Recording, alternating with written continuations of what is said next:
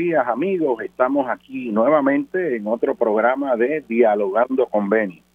En el día de hoy está con ustedes el doctor José Molinelli Freite y vamos a estar teniendo un programa sumamente interesante.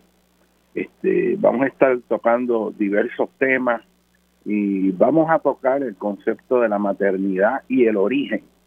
Y lo voy a extender ampliamente en términos de eh, la maternidad siempre se asocia con, con el principio eh, de un ser humano, de donde se engendra, este, pero de igual manera muchas cosas tienen sus principios y sus orígenes.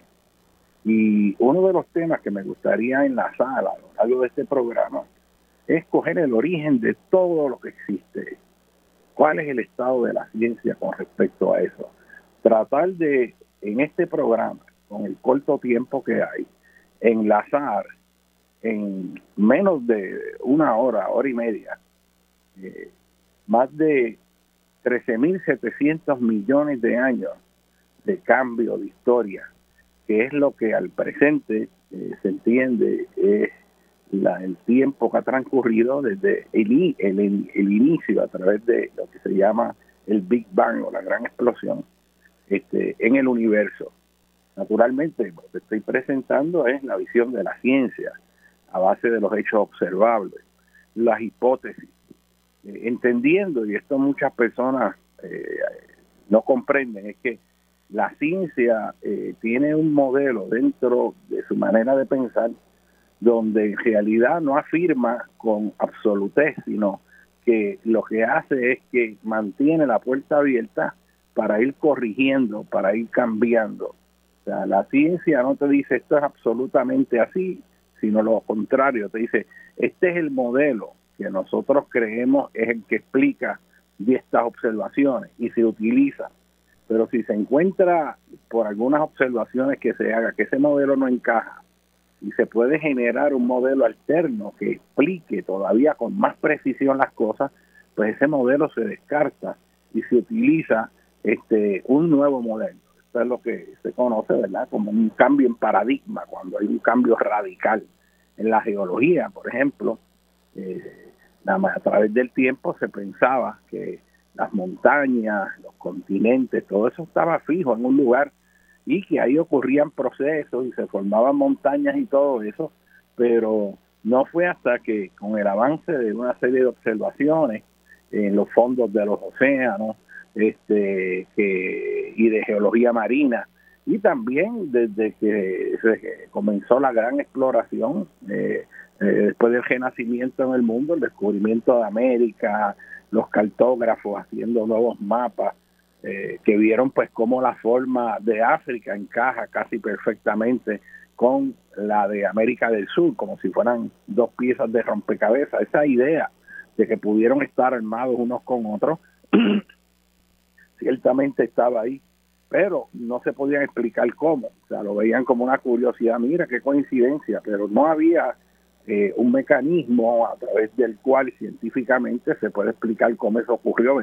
De hecho, eh, es muy triste ver que quien luego, el alemán Alfred Wagner, este, produjo la teoría de la deriva continental, el hombre encuentra un montón de evidencia que, que, apunta al hecho de que estuvieran unidos los continentes. Estoy hablando, por ejemplo, que hay formaciones geológicas que tienen continuidad desde América del Sur a, su contraparte en África. Eh, hay lugares en Massachusetts, yo me acuerdo cuando estudiaba allá en Massachusetts, que tú ponías, había unas formaciones geológicas que eran un pedazo del noroeste de África, del noroeste de África, allá en Marruecos, toda esa zona, un pedazo geológicamente hablando de Massachusetts que correspondía a esa parte este, porque estuvieron unidos, eso pues hace como 205 millones de años. Pero aún así, a pesar de, todo ese rompecabezas que empezó a trabajar con mucha evidencia circunstancial, este Alfred Wagner, de hecho él decía que los continentes pegaban, las estructuras de los continentes eran, eh, había una continuidad tal que eso era similar que usted cogiera un papel de periódico y lo rompiera en cuatro piezas y si las une usted va a ver que una oración que comienza en un pedazo continúa en el otro perfectamente, porque la estructura geológica, la edad de las rocas, los fósiles que contiene, este, eh, muestra una continuidad este, que ciertamente te dice, contra, esto estuvo pegado. Aún así, al hombre lo demonizaron, de hecho lo ridiculizaron este, el establishment eh, de la sociedad geológica en ese momento porque no había manera de explicar qué fuerzas físicas podían explicar que los continentes se separaron. Y venían los geofísicos y decían, pero ¿dónde está la fuerza? Es que un continente no se puede ir arrastrando por el fondo del mar para moverse de un lugar a otro. Este, tiene que haber una fuerza y, de dónde salió eso. Así que eso es pues meramente una hipótesis, pero pero no no puedes sostenerlo porque no explicas todavía de dónde salieron esas fuerzas. Después, con el advenimiento de las nuevas observaciones que le dije en los fondos de los océanos del mundo es que eh, y se hacen estudios de paleomagnetismo y se, o hacen mapas detallados del fondo oceánico este, durante la Segunda Guerra Mundial empiezan a aparecer un montón de estructuras que nadie sabía que existían en el fondo de los océanos, porque en ese momento, en cuanto al origen, este, se creía que los océanos, los que estaban eran llenos de sedimentos que traían los ríos y caían al mar y esas eran capas y capas, pero que ese era un paisaje que era una cuenca de posición hacia un lugar donde acababan todos esos sedimentos que venían de, la atmósfera, de los ríos, etcétera, etcétera. Así que esa, eh, ese fenómeno era bien importante eh, entenderlo. Y, el concepto aquí que en la ciencia las cosas son dinámicas eh, y no afirman. Y eh, lo que vamos a estar hablando aquí sobre el origen, pues ciertamente es el modelo científico actual, pero eso puede cambiar. Otra visión del origen son las visiones religiosas que uno respeta completamente en la religión. Tú aceptas las cosas como son y tú llegas a un conocimiento a través de fe. No es a través de cuestionamientos, ni teorías, ni hipótesis, este, usted no puede hacer un experimento para determinar si existen los espíritus o no, o sea, eso no, no es un problema de la ciencia. La ciencia brega con situaciones que pueden eh, hacerse un experimento para ver si se afirma o se descarta. Eh, y la ciencia no es todopoderoso tampoco, o sea, no se crean, a veces ponen la ciencia como que si es ciencia es absoluto. Entonces, una manera de construir un mundo. Ahora, que tengamos claro que la ciencia, cuando afirma o establece un modelo, eso tiene mucha evidencia detrás para darle fuerza. Y aquí, pues, aprovecho la oportunidad para señalarle que cuando se habla de una teoría en ciencia, es algo sumamente sólido, que hay detrás un montón de observaciones, experimentos que corroboran o indican que eso es así hasta el momento, hasta el momento. No es como en el argot común cuando uno habla que viene una persona y dice al otro, ah, esa es tu teoría, yo tengo la mía. Ah, eso son teorías. Y entonces ahí en el argot común hablan de teorías como si fueran falacias, cosas inventadas sin base alguno, pero eso es, eso es falso en ciencia. En ciencia, para tú llegar a que algo sea una teoría, tiene que haber habido, o sea, y hay una una serie de estudios inmensos que, que te corroboran eso hasta el momento. y ahora mismo, la ciencia, buscando el origen de todo, porque una de las preguntas fundamentales que tenemos todos los seres humanos es, ¿de dónde sale todo esto? ¿Cómo llegamos aquí? ¿verdad? Y desde el punto de vista científico, pues tiene que estar montado eso a base de una serie de conocimientos que ya está establecido y lo que uno proponga, en cierta manera, tiene que encajarse dentro de toda esa estructura que ya está. No es que uno venga y diga, pues nosotros eh, este, salimos, pues, eh, como por ejemplo, vamos a hablar más tarde de la cultura de los taínos, vamos a hablar con el arqueólogo Miguel Rodríguez, vamos a estar hablando sobre la maternidad en los indios taínos, de las mujeres, ahí se han hecho muchos trabajos incluyendo el del doctor Javi Suet Badillo, este, hablando con Miguel Rodríguez, me dijo que fue uno de los pioneros en trabajar hace ya décadas, eh, la primera la publicación sobre la mujer taína. Y con eso hay muchos mitos, así que en este programa vamos a estar hablando de un montón de cosas bien interesantes, pero en el mito taíno, este, recuerdo que eh, una de las ideas, de las muchas ideas que se habían propuesto, y que algunas venían de los cronistas, eh, como Pané, que escribían este, observaciones que habían hecho este, o cosas de las culturas que encontraron, era que eh, los, indígenas pensaban que habían nacido de las cuevas y que venían de las aguas. Este, y ese concepto de la cuácara, las cuevas se veían como algo bien viejo y la idea era que habían salido de las entrañas de la tierra este, en otras culturas la gente pensaba que la vida surgía espontáneamente y una de las maneras de ver los fósiles, usted sabe que si usted se va por Manatí, Vega Baja, toda la región del Calzo, en medio de un mogote, usted puede encontrarse un fósil de un pez, de un caracol, este, y eso de niño uno los, los veía en muchos lugares. Y entonces, en un momento, en la Edad Media, pensaban que de ahí era que salían los peces, que eso estaba ahí, daba la forma, y de momento, por alguna razón, cogía vida y ese era el origen de los peces, que veníamos ya de unas estructuras que estaban en la tierra. Ciertamente sabemos ahora que no, pero, pero todos estos conceptos se explicaron en cuanto al origen. Así que este, este elemento del origen es bien importante. Pero hoy, que es Día de las Madres, yo pensando aquí con esto dos cosas interesantísimas. Uno es que en mayo, ¿verdad? el mes de las flores, y uno ya está disfrutando de ver todos esos robles, todos esos colores extraordinarios que uno ve que eh, en, las montañas, a lo largo de, ciertas carreteras, y la verdad que es un paisaje precioso. Esa Florida del mes de mayo en Puerto Rico es un deleite. Uno ve los diversos colores, este, esos, esos robles amarillos, este, esos robles, este, bueno, eh, de todos los colores, los blancos, los rosados, este, y, es una cosa verdaderamente preciosa. Aquí en mi casa hay un árbol este, que es un, carpo que florece y cuando hace su florecida deja una alfombra de florecillas amarillas, pero que eso es una cosa preciosa, creo que es un esterocarpo índico, como se llama. Y eso es una belleza cuando eh, deja, uno se puede levantar por la mañana y cayeron todas esas florecitas así en el piso. Y tú no te atreves ni pasar por encima porque lo estás dañando, uno se queda contemplando ese regalo de la naturaleza.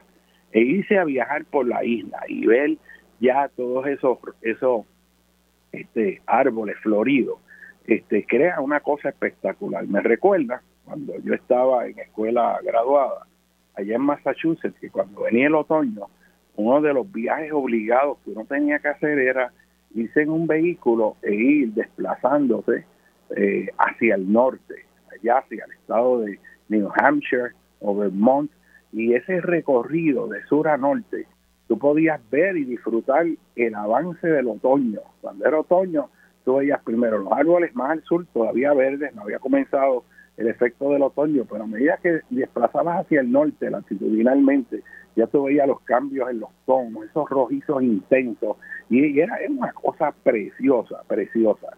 Y ciertamente en Puerto Rico podríamos hacer eso, y esto yo lo he planteado por décadas, que aquí el gobierno, la autoridad de carretera, Departamento de Transportación y Obras Públicas, ahora que este, deben haber fondos disponibles para estos programas. Debe hacerse un proyecto para embellecer el paisaje de nuestra isla, embellecer el rostro de Puerto Rico. El rostro de Puerto Rico ha sido desfigurado, ha sido eh, a veces borrado. Usted ve cómo cogen mogotes o hay áreas donde han eliminado cerros, donde han alterado áreas del paisaje de gran valor y se quedan ahí esas cicatrices eh, y no hay un proceso de restauración de embellecimiento. Yo recuerdo, por ejemplo, cuando uno iba de Caguas hacia Calley, eh, cuando uno pasaba por el valle del río La Plata en Calley, que ahí hace varias décadas, eso era una llanura aluvial que estaba con una alfombra de pastos cultivados, donde tú veías las vacas allí con los encerros y mirabas hacia el sureste y veías esas montañas con esos tonos, ese, ese gradiente clorofiliano. Tú veías todos esos tonos de verde, porque el verde no es uno, el verde de la naturaleza tiene distintas intensidades, distintos espectros de luz. Es una cosa fascinante. Y uno veía eso y uno se sentía como cuando los que han ido a Suiza ven a veces las faldas de las montañas y todos esos tonos de verde, esos pastos, todo eso. Y era, era un paisaje muy agradable a la vista, que eso es importante espiritualmente para los seres humanos. Nosotros necesitamos espacios de naturaleza donde uno pueda tener el disfrute de contemplar la propia naturaleza y ver su lugar en el lugar de uno dentro de ella, esa apreciación estética de ese componente natural. Aquí se ha destrozado. Aquí puedes tener paisaje más hermoso, más extraordinario, y cogen y le meten una torre de celular horrorosa que se puede poner en otro lugar o se puede usar otras tecnologías disponibles para no llenar de antenas de celulares como está ocurriendo en Puerto Rico, que están desfigurando el rostro de nuestra isla, además de los problemas ambientales que potencialmente esto causa. Y cogen y meten estas antenas, mira, en el medio de un vecindario, a los suku sumuku. Lo cogen y la ubican ahí cuando la gente viene a reaccionar, ya está construida.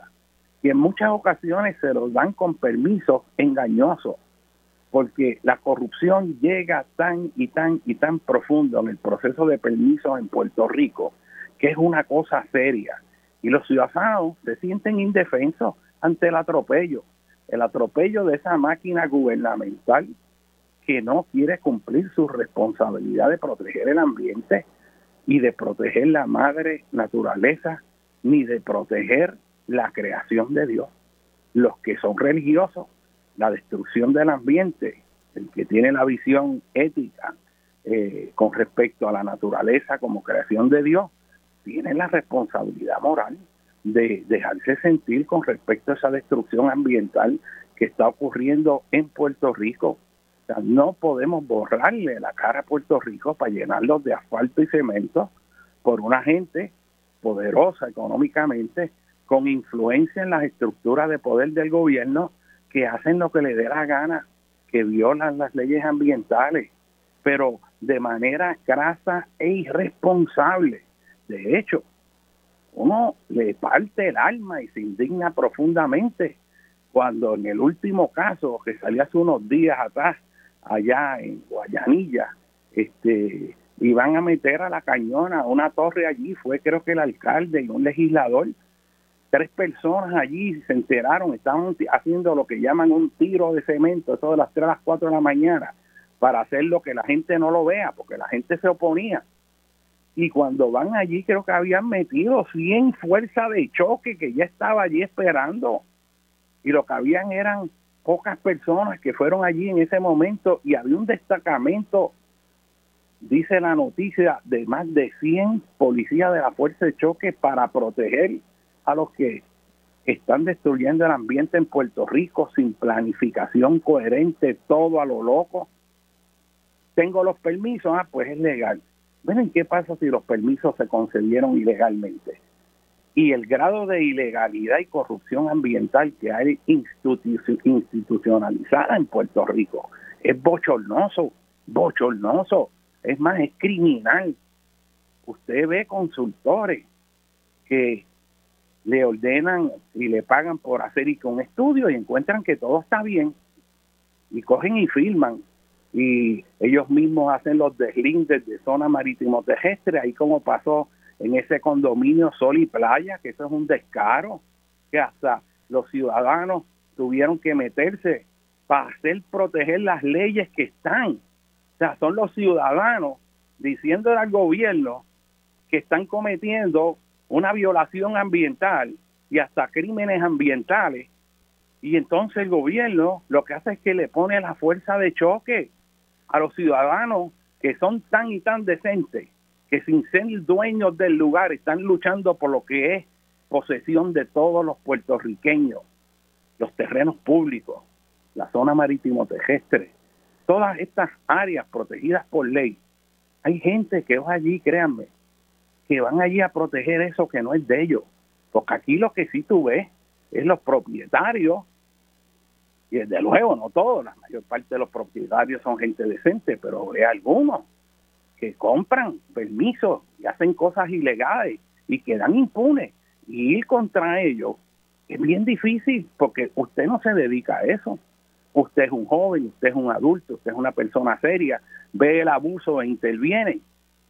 Y entonces la reacción del gobierno es a palo limpio. De hecho, a mí me sorprende que aquí yo no he oído más nada de un irresponsable que creo que era un policía en su eh, de la división de drogas había oído este que estaba siendo contratado verdad por eh, este ente privado que violó todas las leyes allí en la cueva Las Golondrinas este y que gracias a la intervención de, de los ciudadanos de legisladores eh, que intervinieron ahí Mariana Nogales estuvo allí este y en otros muchos lugares con otras personas de hecho hasta acamparon allí dándole apoyo para proteger las leyes. Y en una de esas, eh, de, las de, todo ese tiempo que estuvieron ahí, en una ocasión, cuando ya la corte dio la orden y no hacían nada, que demolieran lo que habían construido encima de la, de la cueva, violando todas las leyes y reglamento del calcio y reglamento de cueva, reglamento de recursos naturales. Usted no puede venir y coger y pasarle una puerca a un terreno natural en el calcio de así a lo loco. Y el gobierno sin hacer nada y no es hasta que, que, la gente sale para que se cumplan las leyes.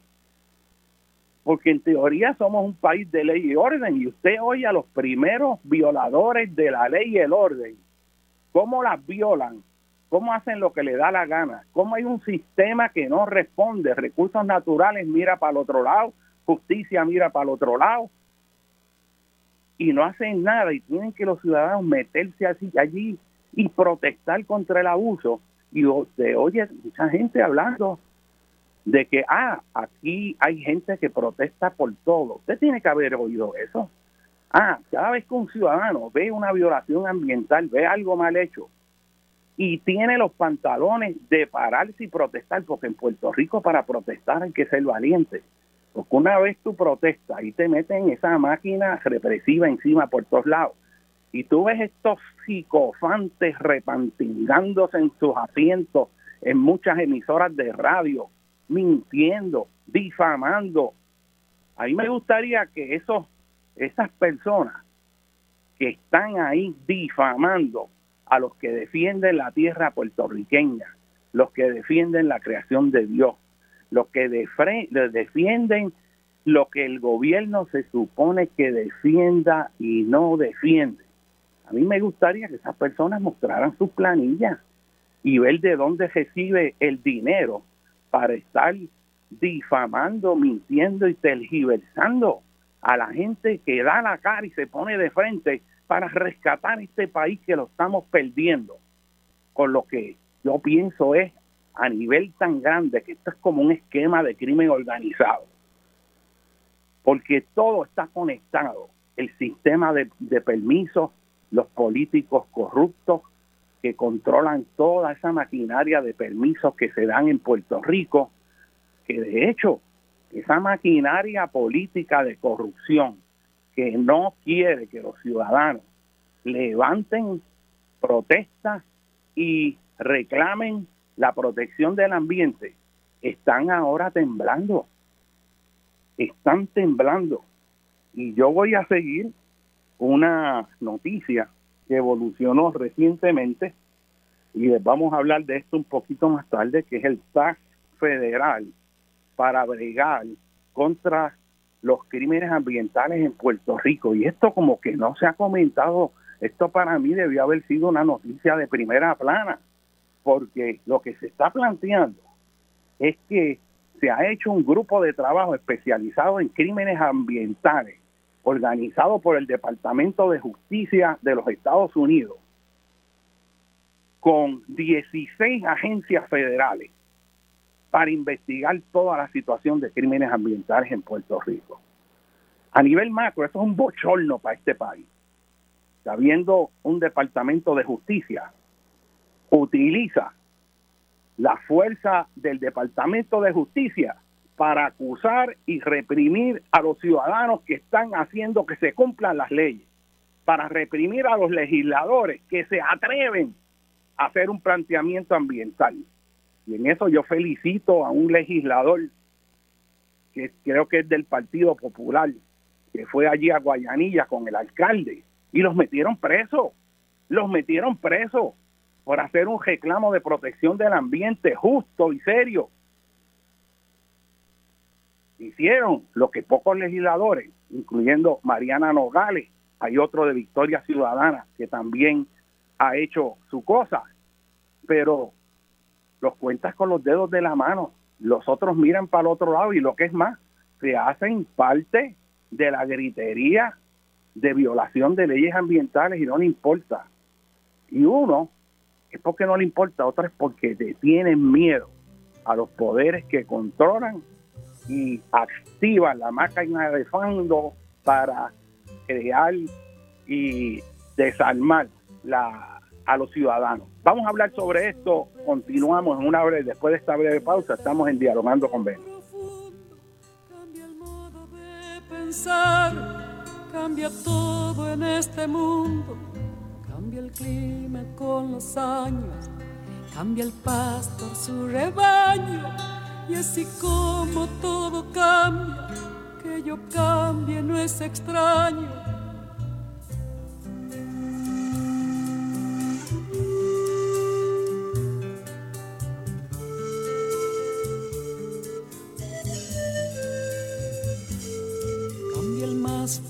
brillante, de mano en mano su brillo. Cambia el nido el pajarillo, cambia el sentir un amante, cambia el rumbo el caminante, aunque esto le cause daño. Y así como todo cambia, que yo cambie no es extraño. Cambia todo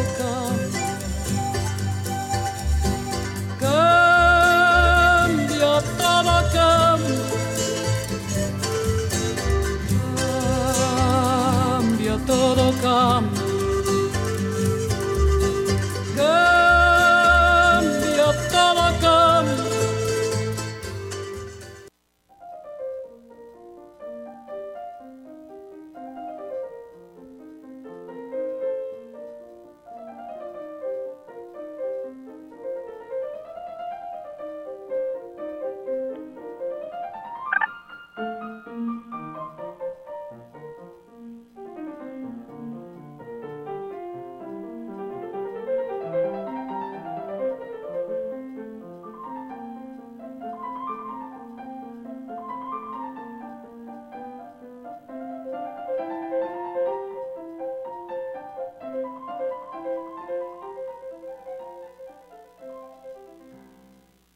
Bueno, mis amigos, continuamos aquí en Dialogando con Benny y estábamos hablando de el problema de eh, la violación de las leyes ambientales y la designación de este grupo de trabajo del Departamento de Justicia de los Estados Unidos para lidiar con delitos ambientales en Puerto Rico y las Islas Vírgenes. Y hubo una conferencia de prensa de Stephen Mulder, con eh, simultáneamente estaba también Debbie Smith, que es la que está a cargo eh, de esta división del Departamento de Justicia de Estados Unidos, pero en las Islas Vírgenes, eh, y Deborah Harris, que es la jefa de la sección de delitos ambientales del Departamento de Justicia allá en los Estados Unidos. Y han designado un task force, un grupo de trabajo, en donde hay un sinnúmero de agencias que van a estar tratando con todo ese desorden ambiental y violación de derechos. Yo le voy a decir las agencias que están aquí. Aquí está la División de Investigación Criminal del Ejército de los Estados Unidos.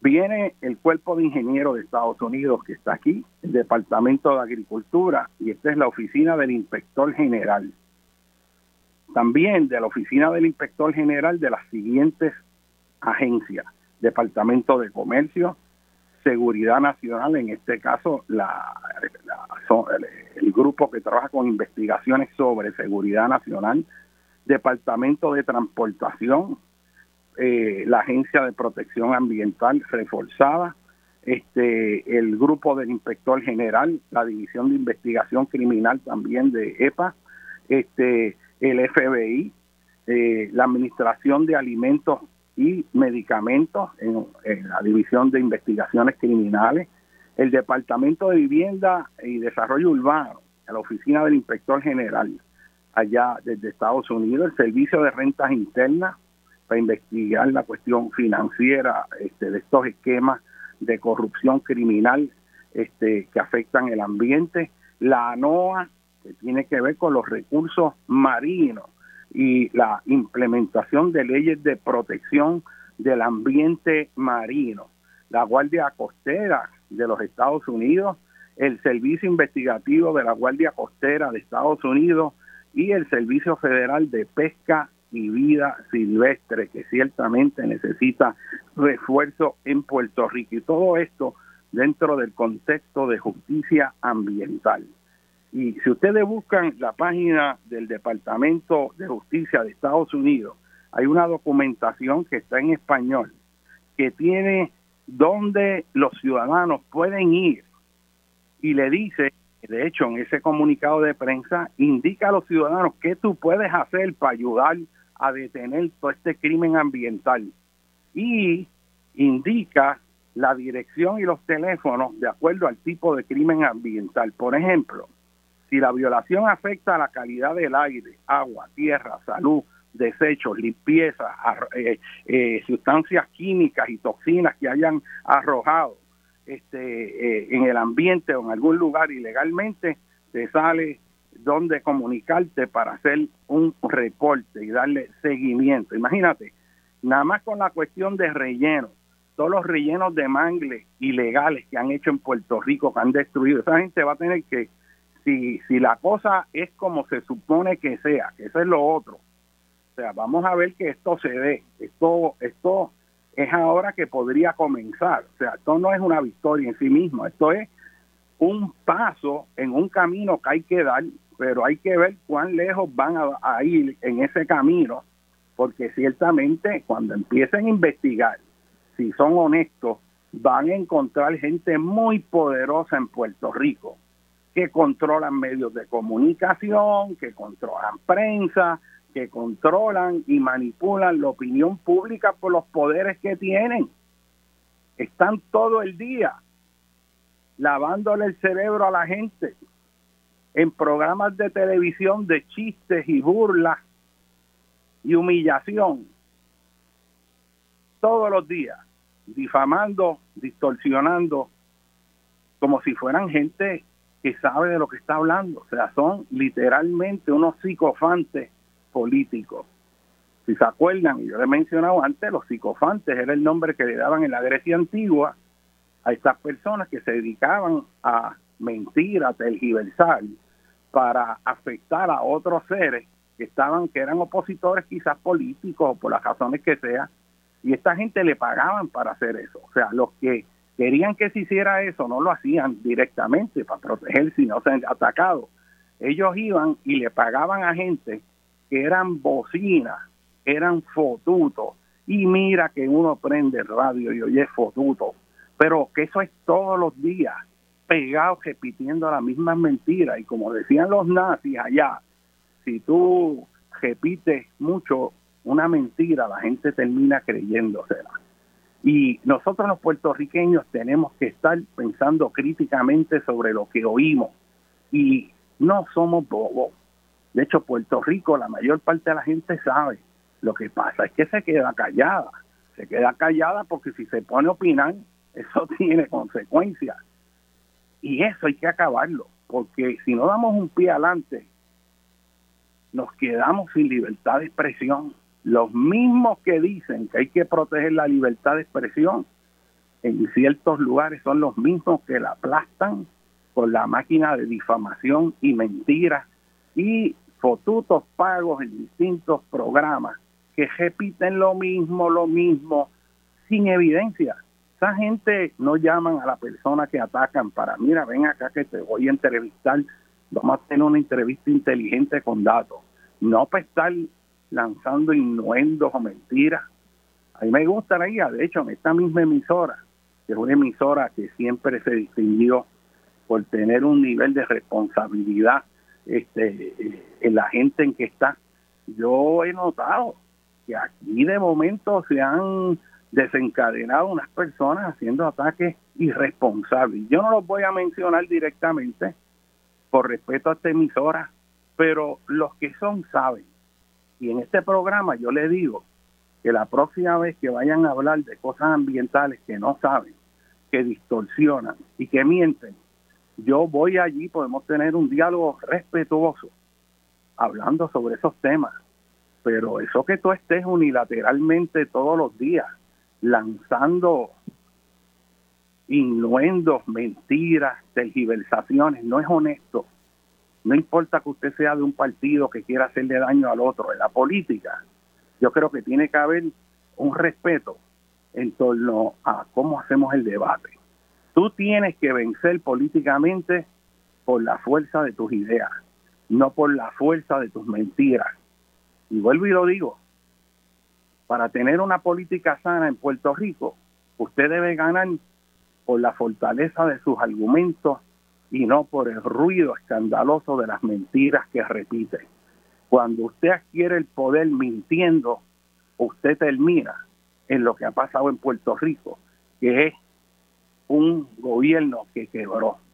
Y lo quebró por dos partidos que alternaron, unos más y otros menos, pero en las últimas décadas un proceso que llegó a quebrar un país que era próspero, que era próspero, un país donde mañana, a pesar de todo lo que se pueda decir, mañana era se veía que iba a ser mejor que hoy y se luchaba y había esperanza en un futuro, que había muchos problemas que surgieron, había que corregir, eso es cierto, y había que bregar con eso.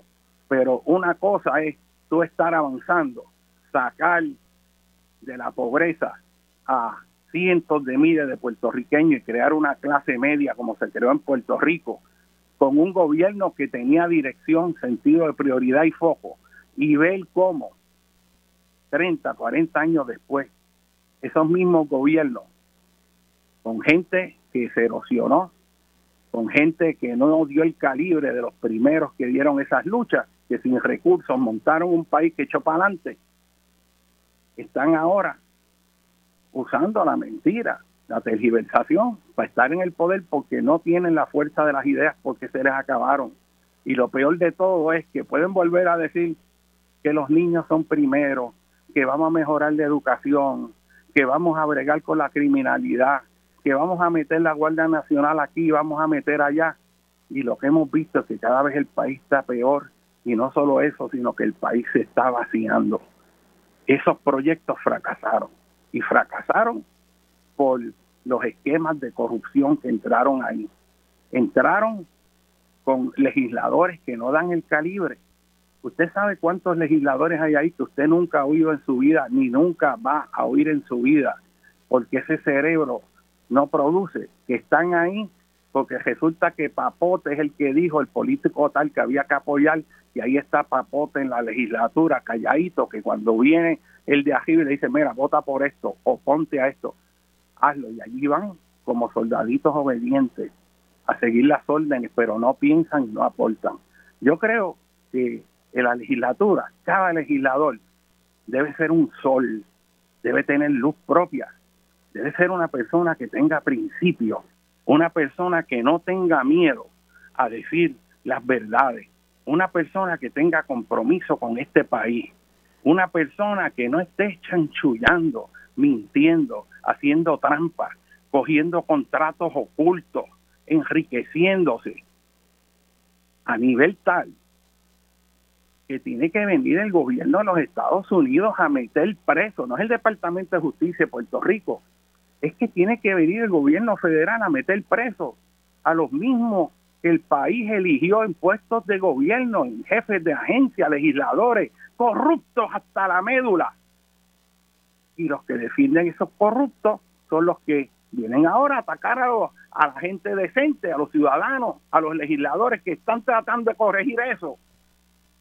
Y le meten la máquina de mentira encima y yo los oigo por la radio y, la verdad que es una cosa que yo lo grabo porque esto esto va a ser una cosa histórica. En un momento le vamos a enseñar que hubo una etapa en Puerto Rico a nuestros hijos donde ocurrían estas cosas y se van a asombrar de cómo la mentira y la tergiversación se usaba políticamente, es lo que llaman, ¿verdad? Que hemos hablado de eso en LOFE, utilizar la ley para hacer guerra contra los oponentes políticos. Y yo me alegro que aunque sean los federales, están haciendo algo, pero me da vergüenza como puertorriqueño. Y ahora el secretario de Justicia desde Estados Unidos tiene que venir a hacer los reclamos de defensa ambiental porque naturalmente cuando meten 16 agencias para venir a Puerto Rico, para hacer un grupo de trabajo para bregar con el crimen ambiental en Puerto Rico, es porque en Puerto Rico el gobierno nuestro no está haciendo algo y con toda posibilidad es parte de ese esquema de crimen ambiental. Y si ese agente escalva, cuando empiecen a buscar, van a ver las conexiones en el gobierno con el crimen ambiental, con los permisos corruptos que muy pocos legisladores o casi ninguno le está metiendo de frente.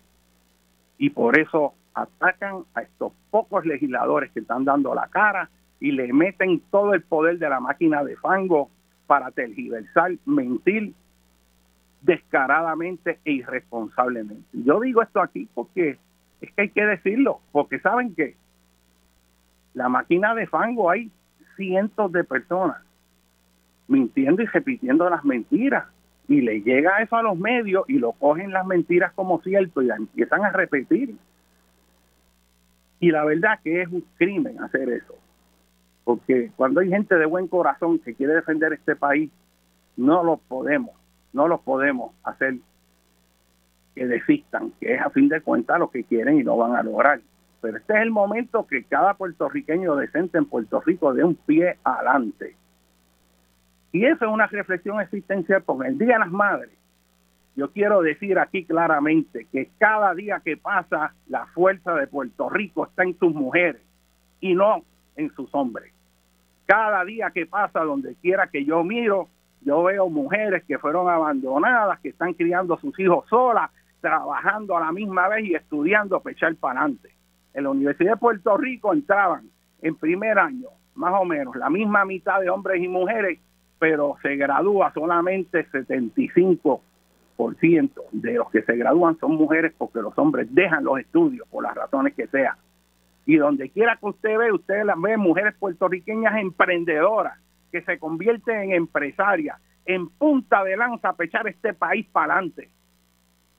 Y en el Día de las Madres hay que darle respeto a las mujeres sacrificadas, tanto por su maternidad protectora de sus hijos, por su esfuerzo de ir y luchar contra todos los retos tan duros de la vida en Puerto Rico debido al colapso que ha producido estos gobiernos irresponsables, la inflación, el desempleo, el abuso y la destrucción del sentido de colectividad en Puerto Rico, que todavía no lo han logrado porque hay gente que está batallando, pero aquí nos quieren fragmentar al nivel de que ya en muchos lugares el paradigma existencial en Puerto Rico es si me conviene, me meto, si no me conviene, miro para otro lado. El paradigma de cada ciudadano puertorriqueño tiene que ser el defender la justicia y la verdad. Usted tiene que ir con una defensa, eso es, eso es vertical, es más, a los que son religiosos hasta bíblico. Yo recuerdo la expresión aquella de no levantar falso testimonio ni mentir.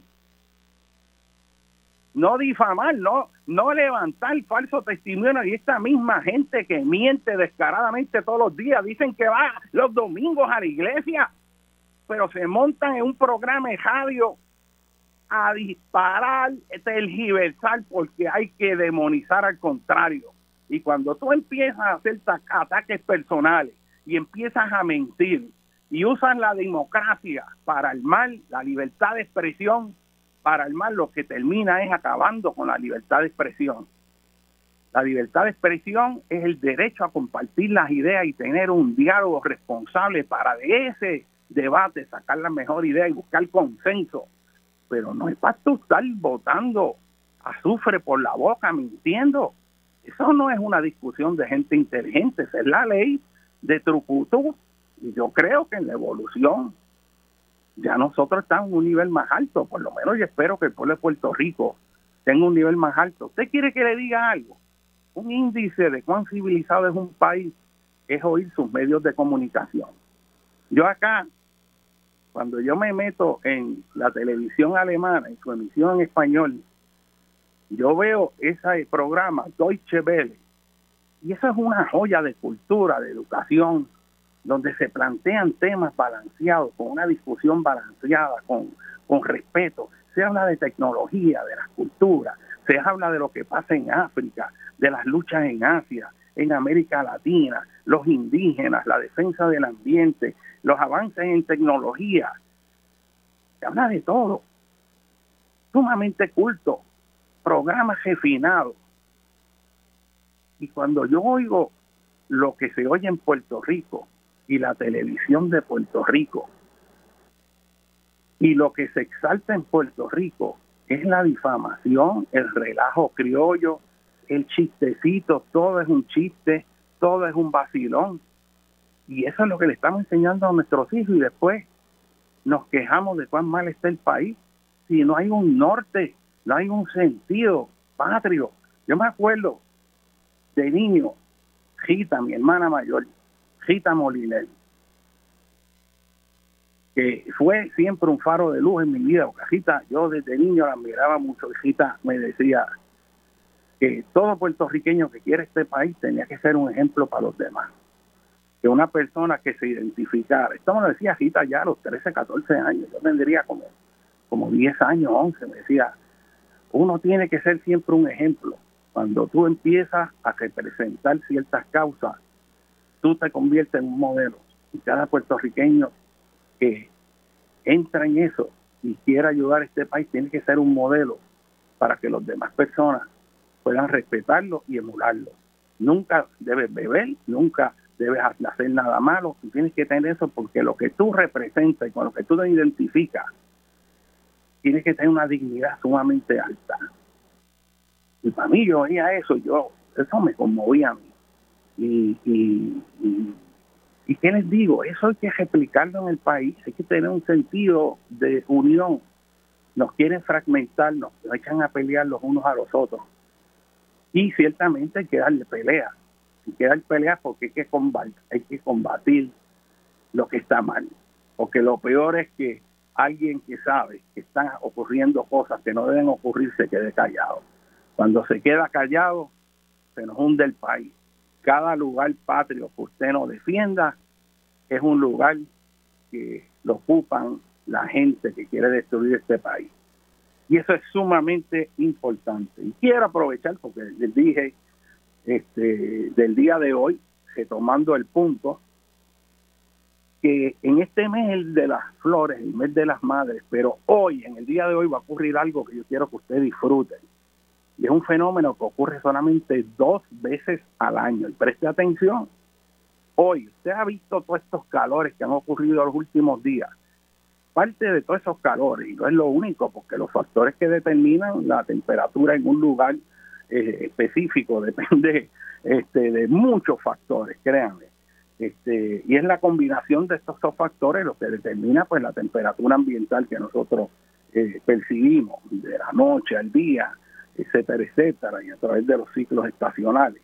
Pero hoy particularmente es el día donde el sol alcanza el punto más alto. Estos dos, tres días, vamos a ponerle un rango de cuatro días, a partir más o menos del 12 de mayo, 13 de mayo, 14, hasta desde el 11 de mayo hasta el 15.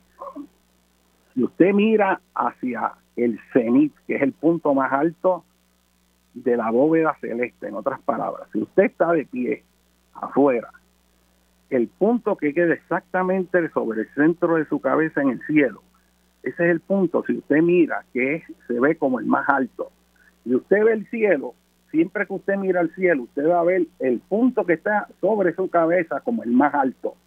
Y cada uno donde esté siempre percibe el suyo como el más alto, es un fenómeno de percepción pero va a ver que hay como una bóveda que va bajando, bajando, bajando, bajando hasta que llega al horizonte. O sea que su visión, su perspectiva del mundo que los rodea cuando mira al punto más alto en el cielo es el de una bóveda. El cielo forma como una bóveda. Y ahí, si es de noche, cuando usted mire esa bóveda, hay estrellas en esa bóveda, ¿verdad?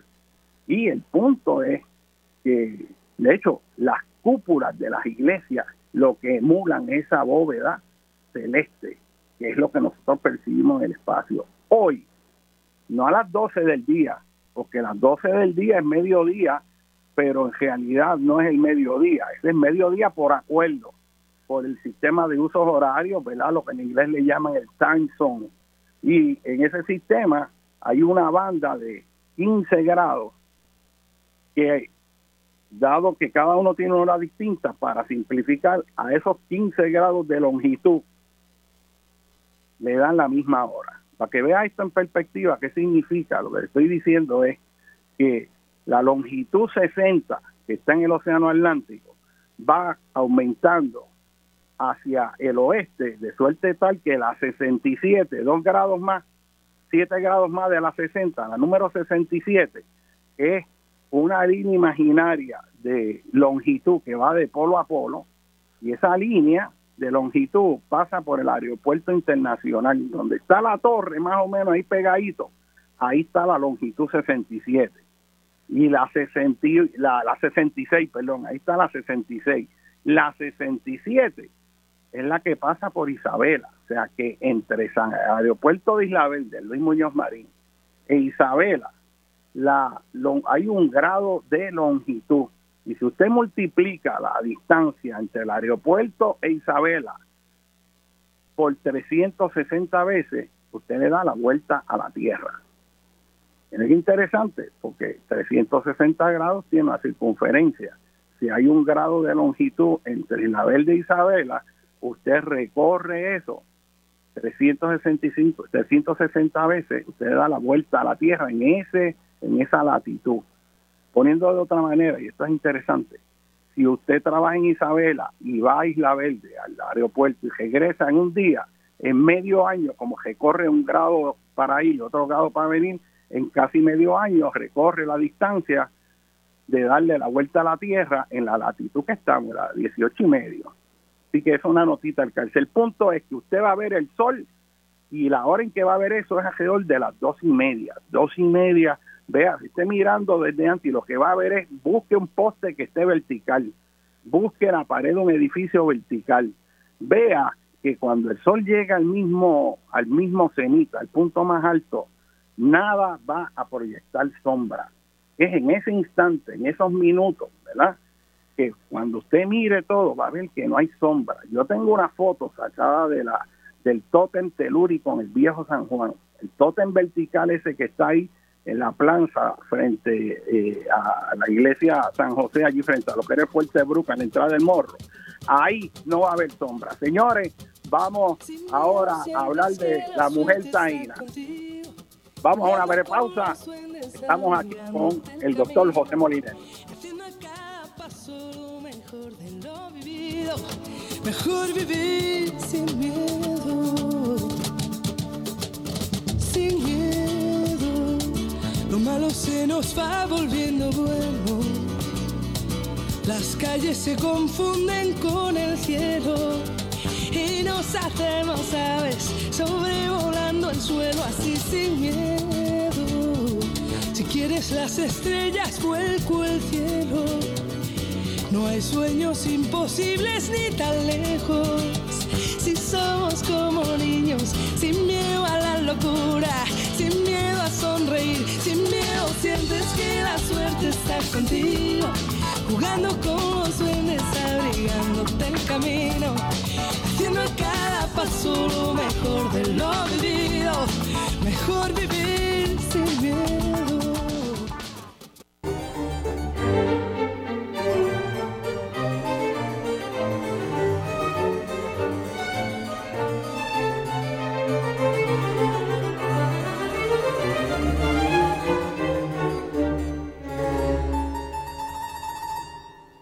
So, what's the best way for women over 40 to lose belly fat? Bueno, mis amigos, continuamos aquí en Dialogando con Benny. No sé si estamos en línea, sí, estamos en línea. Este, seguimos aquí en Dialogando con Benny, con ustedes el doctor José Molinelli Freite. Y estamos hablando de, de este Task Force federal que para mí no le han dado la publicidad que merece en términos de que puede ser un mecanismo a través del cual, si cumplen su misión, y es verdaderamente esa la intención, podemos en Puerto Rico empezar a desarmar todos estos esquemas de crimen organizado que, mucha gente tiene miedo de hablar, pero que se saben que están. Yo recuerdo en el caso de Salinas, allá en el estuario de Bahía de Jobo, toda esa línea de construcciones ilegales en el mangle, que por muchos años los grupos ambientales del sur habían traído, habían señalado, y eso pues no cogía destaque alguno, por alguna razón. Y eh, los mismos rangers del Departamento de Recursos Naturales no se atrevían o tenían, ¿verdad? No se atrevían a ir solos a esas áreas, porque lo que se sabía este, del área y que nadie se atrevía a comentar por miedo es que esas eran áreas donde había elementos asociados al narcotráfico. Y era una situación bien sensitiva porque este es un país que hay miedo por muchos lugares. Este el sistema para defender los ciudadanos no funciona efectivamente. Este de hecho de nuevo tienen que imponer ahí un monitor a la policía este, y esto es la historia de nunca acabar, monitor educación, monitor, aquí todo se tiene que monitorear por la incompetencia de la gente que elegimos y volvemos a elegirlo.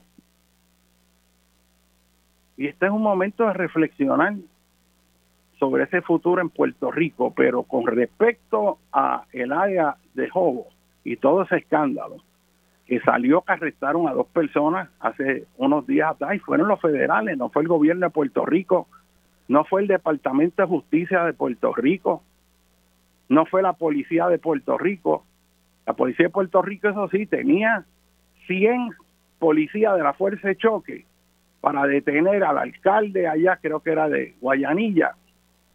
Y si estoy equivocado, me corrigen y a un legislador del Partido Popular que lamentablemente no tengo su nombre aquí, pero el que haya salido en defensa del ambiente, yo lo felicito. Yo no sé qué otras cosas haya hecho, pero yo lo felicito por salir en defensa del ambiente, como lo han hecho gente de los demás partidos que le llaman los partidos opositores y que de izquierda. Que eso es un mote también que, que no tiene mucho sentido porque si defender las causas justas es usted de izquierda, pues Imagínate, toda la gente que sea sensible, buena de corazón, pues son de izquierda. Pero no se pueden dejar la gente que le pongan el mote que le dé la gana, porque esa es parte también de la manipulación. A mí, por ejemplo, uno de los motes, que puede ser para bien o para mal, a mí a veces se refieren a mí como un ambientalista. Pues no, yo no soy ambientalista. Yo cuando hablo, no es por ambientalista, porque ambientalista es muchas cosas. Yo hablo como científico, yo hablo como puertorriqueño y yo defiendo el ambiente. Pero el mote de ambientalista, pues puede tener otras implicaciones. Hay una gente que dice, ah, esto es un tree hugger, le llaman en inglés. Ah, eso lo que hace es que se abraza a los árboles. Y es como degradándolo, ¿entiendes? Y eso no es así. Este, lo que sí hay es que los que destruyen el ambiente sí se han apoderado de una nomenclatura equivocada. Por ejemplo, le dicen los desarrolladores. Desarrolladores. Fíjate que la palabra desarrollar, ¿quién se puede oponer a que algo se desarrolle? El desarrollo es bueno. se apoderan de esa los proyectistas se apoderan de la palabra desarrollador y somos desarrolladores. Entonces, si tú estás en contra de un proyectista que está destruyendo el ambiente, ah, pues como se llaman desarrolladores, pues tú estás contra el desarrollo. Y también se apoderan de la palabra progreso. Y en un momento se veía el progreso como tirar asfalto, tirar cajetera, tirar cemento, rellenar mangle, eh, canalizar los ríos, alterar la naturaleza. Ese es el, llegó el progreso. Eso no es el progreso. Esa palabra hay que cambiarla. Progreso no es destruir el ambiente. Progreso ahora en el siglo XXI es defender el ambiente. Los desarrolladores somos los que defendemos el ambiente, los que defendemos la naturaleza y entendemos que los humanos pueden satisfacer sus necesidades sin destruir el medio que le da vida. Y eso, como se llama, es desarrollo sostenible. Y la visión desde el documento famoso, Our Common Future, nuestro futuro común, bajo la dirección del Gro Harlem Brundtland, allá la Noruega, que estuvo a cargo de esa comisión en las Naciones Unidas, se estableció el término de desarrollo sostenible, que es el tú usar los recursos sin tener que destruirlos, que tú siembras en un lugar, pero no permites que se erosione y se pierda el suelo para que mañana tenga suelo donde sembrar. Que tú, para coger un, los mangos de un árbol, en vez de tumbarlo con una puerca y recogerlos cómodamente desde el piso, tú lo que haces es que vas, digamos, en todo caso, perfecto ejemplo, con una varita y tumba uno por uno que es más trabajoso, pero el año que viene tiene fruto. Pero si le metes la puerca hoy, eliminaste el recurso por siempre. Y eso tenemos que tenerlo claro. Hay una manipulación de la nomenclatura y hay una serie de falacias que se repiten una y otra vez, una y otra vez. Y quiero hacer ahora un intermedio, hacer una transición porque estamos hablando del Día de las Madres. Y para mí el Día de las Madres es el día también de proteger la madre naturaleza en la naturaleza se ve siempre en el femenino, la naturaleza, la naturaleza, la atmósfera, el aire, los cielos. En muchas culturas se ve como masculino, pero la tierra, Gaia, las entes de la naturaleza, en diversas culturas, tradiciones, es femenino, porque de la tierra es que brota la vida. Cuando la lluvia que va del cielo en las filosofías panteístas, cuando cae la lluvia, está seca la tierra, cuando llueve y se humedece la tierra, brota la vida. Y de ahí está esa analogía de el cielo, la atmósfera como hombre y la tierra fértil como mujer, porque es inseminada por la lluvia para reverdecer y producir vida. Es una imagen poética, una imagen este, bien profunda pero la tierra es la, asociamos, ¿verdad? Con la mujer, con la que produce, con la que está ahí siempre, la que nos da el fruto, la que nos da vida, y esa es la que hay que proteger. Y distintas culturas lo han visto de distintas formas, y para eso vamos a tener aquí a un, a un científico puertorriqueño, arqueólogo, el doctor Miguel Rodríguez, que estuve hablando con él para que nos ponga en perspectiva todo ese rol de la mujer taína, de la madre taína, toda esa visión amplia De, la mujer taína eh, que muchos de nosotros desconocemos y que a veces tenemos unos referentes que no se han eh, probado, eh, que se han dicho. Yo recuerdo con horror en segundo grado cuando yo oí en la clase de los de, los indios taínos, que a mí me fascinaba, que a los caciques, cuando morían, las enterraban y que con las esposas vivas. Y eso es una cosa atroz. Yo me aterroricé cuando yo vi eso. Y hay cosas que son falsas, que no se han probado, pero que se repite.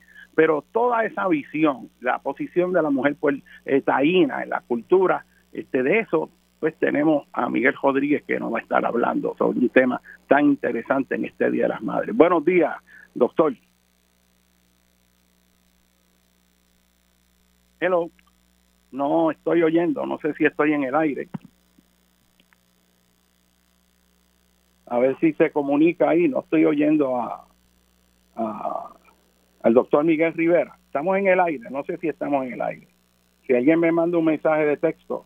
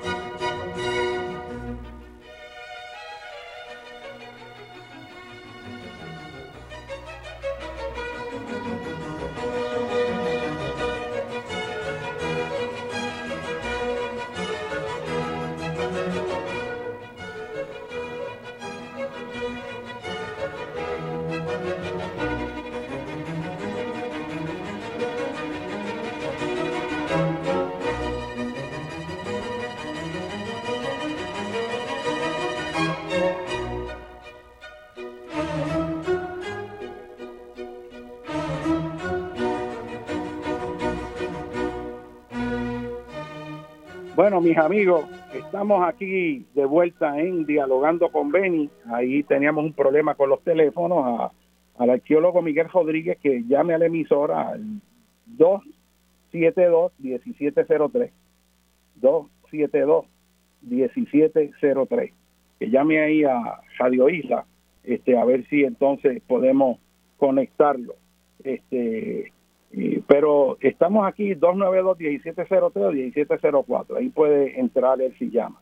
Pero el punto que estamos trayendo, ahora que vamos a entrar en la cuestión de la cultura taína, que a mí me parece fascinante. Yo, este, la historia de los taínos, esos orígenes de Puerto Rico son fascinantes.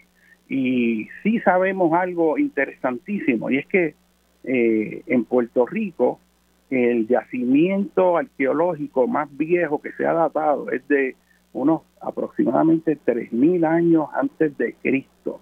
Este, y de eso nos va a estar hablando Miguel, pero poniéndonos en la perspectiva eh, amplia, hace unos 5.000 años hay presencia humana en Puerto Rico y naturalmente es posible que sea más, porque si ya tú encuentras hace 5.000, pues puede que haya una que no hayas encontrado que todavía es más vieja.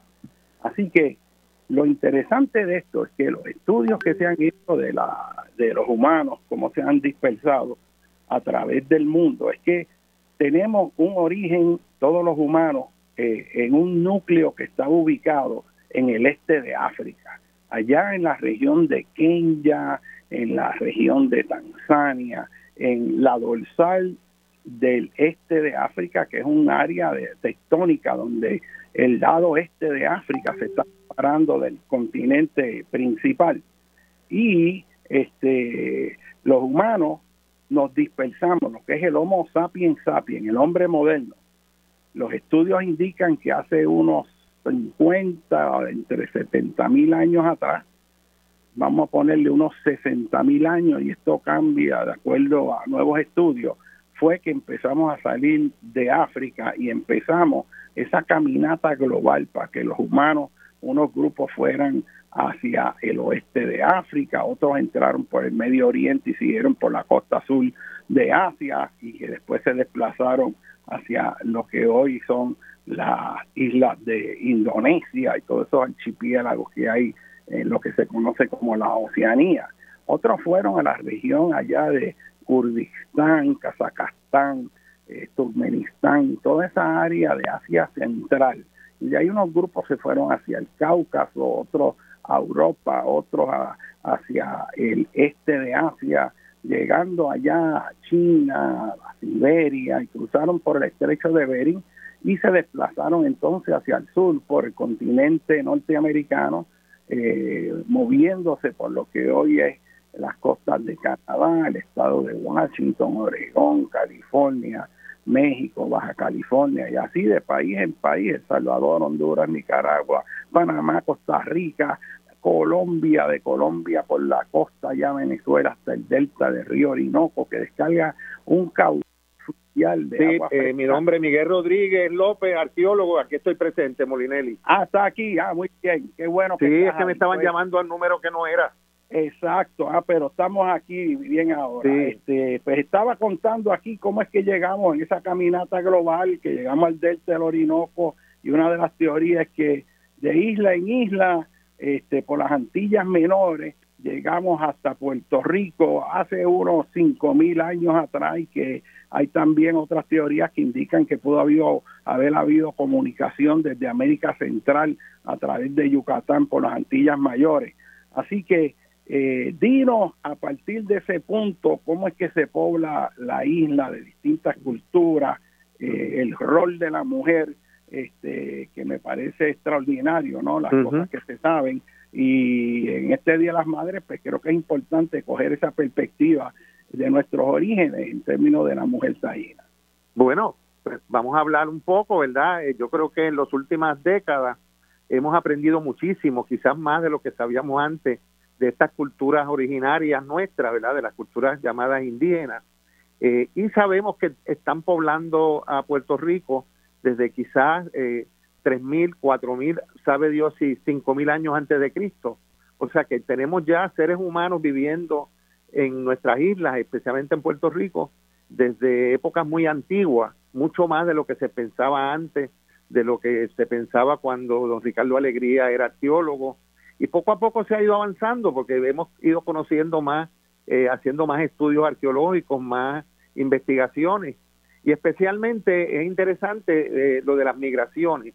Eh, los seres humanos han, la migración es algo innato, diría yo, entre los seres humanos. Se migra por razones económicas, razones políticas, a veces por búsqueda de un mejor ambiente. Y las inmigraciones siempre son gente joven, eh, eh, varones y también mujeres, ¿verdad? Porque cuando se migra a un lugar, pues se quiere establecer, continuar esa sociedad, esa vida humana en ese otro lugar donde se llega.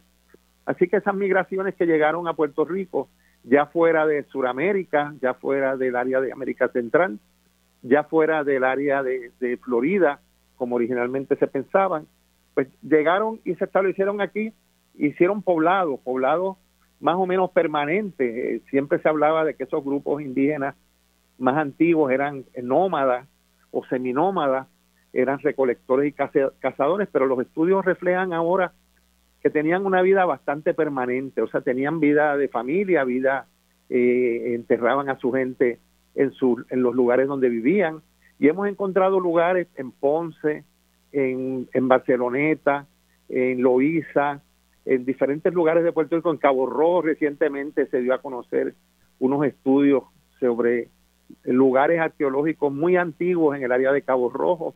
Y son áreas costeras mayormente bueno porque las, las costas son los lugares donde más recursos de comida hay verdad de, de, pescados recolección de almejas eh, crustáceos bueyes etcétera. Y las tierras son bastante fértiles verdad para sembrar algún tipo de producto aunque estos grupos no eran agricultores pero eh, eh, posiblemente tenían alguna siembra sencillas de algunas plantas que le daba de comer eh, en términos eh, una, una estabilidad a las comidas cuando quizás la pesca no era lo mejor, no había o en épocas de tormenta, etcétera. Así que, y, hablando verdad de esas, de esas comunidades más estables, eh, yo diría que desde épocas muy antiguas ya los seres humanos que habitaron estas islas tenían unas creencias, tenían unas ideas de quiénes fueron los que los fundaron a ellos, ¿verdad? Y, y casi siempre en, las, en, las, en los mitos más antiguos, las leyendas más antiguas que tienen estos pueblos están las mujeres. De hecho, los dioses que crearon el mundo eran, eran femeninos, eran mujeres, ¿verdad? En el caso de, de Puerto Rico, no debemos olvidar que Ataveira, era la, figura principal que creó todo, la madre tierra, eh, obviamente era una mujer. Y eso o sea, el, el creador en la cultura taína era mujer era una mujer, sí, y estoy seguro que en las culturas anteriores también, porque tiene que ver con, con, la mujer. Mira, eh, hemos hecho un inventario, yo creo que te hablaba el otro día, de que entre los arqueólogos ha proliferado en los últimos años, las arqueólogas especialmente, de hecho hay más mujeres arqueólogas ahora que, que, lo que había antes, que varones. Eh, y entonces se ha hecho todo un, un área de estudio que le llaman en inglés gender archaeology, arqueología del género, que son eh, tratando de, volver de nuevo a analizar la, la, labor y la posición de las mujeres en estas sociedades ancestrales eh, desde otra perspectiva. Siempre se ha visto, ¿verdad?, en la visión machista de, occidental, eso, eso, eso coincide con un reclamo que se está haciendo de que los estudios médicos en la estructura de desarrollo de medicamentos y estudios de enfermedades se ha hecho para los hombres y la manera en que funciona el organismo de hombre y mujer son distintos y hay un reclamo de que las compañías farmacéuticas y muchos de los estudios están dirigidos a, curar enfermedades focalizados en la biología del hombre y no de la mujer, que hay unos espacios ahí en blanco que no han considerado las mujeres, que va por la misma línea, ¿no? Cierto. Y fíjate que, que en las sociedades antiguas, las curanderas y las, las chamanas, siempre se hablaba del chamán masculino, pero realmente en las comunidades antiguas, y tiene que haber sido así también en nuestras sociedades taínas, las mujeres eran las, curanderas, las que se bregaban con la hierba, que, que curaban la gente, eh, las que sabían qué, qué tipo de, de medicamento preparar con vegetales, con plantas, con raíces para curar qué enfermedad o qué tipo de, de dolencia y eran mujeres. Todavía nuestras abuelas son las que mantienen las que siembran ese conocimiento de sanación natural, de peces, de, de, hierbas en las plantas. Quizás ya no tanto, pero yo recuerdo en cuando la época de, de, mis abuelos y mis abuelas, eh, que eran las mujeres las que siempre en medio del jardín de flores tenían un pequeño jardín de hierbas y de plantas para, para usarlas para para para sí los envases no se botaban las latas de galletas o las latas de productos se ponía a tierra y era un tiesto para sembrar las plantas. Y ahí había diferentes tipos de plantas para curar hierbas que uno decía pero y para qué sirve eso dice eso sirve para las inflamaciones o esto sirve el, la ruda, ruda sirve para esto ruda el pacho el, pacholí el, ananamú eh, la, la, hoja de guanábana, que es muy útil para un montón de, Y eso eran las mujeres las que se encargaban de, de sembrarla y de mantener ese conocimiento ancestral en plantas, en medicina. Así que yo creo que lo, las compañías actuales, yo creo que están recurriendo a mujeres en, muchas comunidades del mundo para que les hablen y les digan, ¿verdad?, de las experiencias de ellos en esa hierba. Muchos países del mundo, Ecuador y otros más, están haciendo investigaciones muy extensas, buscando plantas en, en, las áreas de selvas y de bosque para curar enfermedades nuevas. Y, estoy seguro, ¿verdad?, que los que saben más que eso que yo, ustedes buscan todos esos eh, medicamentos actuales y muchos de ellos eh, son eh, compuestos originarios en, en, hierbas y en plantas. ¿Y de dónde viene eso? De la, de la, del conocimiento ancestral de las mujeres. Las mujeres guardan eso en su, en su mente, ¿verdad? Eso no se escribe en ningún, en ningún lado, pero se hereda, se cuenta, se, se transmite de una generación a otra. Y yo creo que debemos volver de nuevo a ver esa, ese rol de la mujer, porque yo creo que al, al entender el rol de la mujer en las sociedades antiguas, también lo vamos a ver en las sociedades actuales. Y las mujeres que eran chamanes, en términos de la jerarquía política, en Puerto Rico recuerdo haber oído de, de la cacique o la cacica ya yo, lo ahí de Loíza, que era Loaiza, habían, Loaiza, y habían otras otras mujeres que eran jefes. ¿Qué nos puede decir de esa estructura social? Porque siempre, siempre puesto a la mujer como si estuviera en la jerarquía más baja. Pero en la cultura taína eh, habían cacicazgos. Había mujeres que alcanzaban el poder de y el nombre de cacica. Lo, lo dicen los mismos documentos españoles, los, los documentos de la Real Hacienda, las reparticiones de comidas y cosas se mencionan por nombre y cuando se habla del cacique tal, pues se da el nombre del cacique. Y cuando es la cacica, se habla la cacica María, la cacica Yayo, la cacica Loaiza, la cacica Catalina. Claro, se usan a veces nombres cristianos porque muchos de estos indios ya, ya habían sido bautizados, ¿verdad? Por los españoles. Entonces se le pone el nombre indígena. Sin embargo, a veces preservan, ¿verdad? Como hay un caso de una cacica en Cagua, de los caciques del, Valle de Cagua, del Valle del Turabo, que era la cacica Yayo, que era la cacica más vieja, y tiene que haber sido muy venerada porque se menciona por muchos años la, existencia de la cacica, y era la, la, la, mamá de otra cacica. O sea que hay una serie de mujeres que alcanzan el poder del cacicazgo y así lo reconocen los mismos españoles. Eh, le llaman eh, señora, doña, se le dice doña María, la señora cacica eh, María Ajoyé, pues le ponen el nombre indígena el nombre cristiano. O sea que hay toda una serie de estudios que se han hecho en documentos que antes ni se, ni, se miraban, ni se consideraban importantes, que hay arqueólogos y otros historiadores que están investigando todo eso y dándolo a conocer, porque esa es la única manera que avanza la, ciencia, ¿verdad? Y la, la, antropología, en el caso nuestro, la arqueología, buscando esos, esos documentos dándolos a conocer y, entendiendo la posición que, eh, que hay que asumir para analizarlo. O sea, no, no Muy bien, nos están haciendo señal para ir a la próxima. Ah, pues muy bien, estoy, este, espero en línea, para continuar con ese tema. Este, vamos a una breve pausa, estamos en dialogando con Ben y estamos con el doctor Miguel Rodríguez.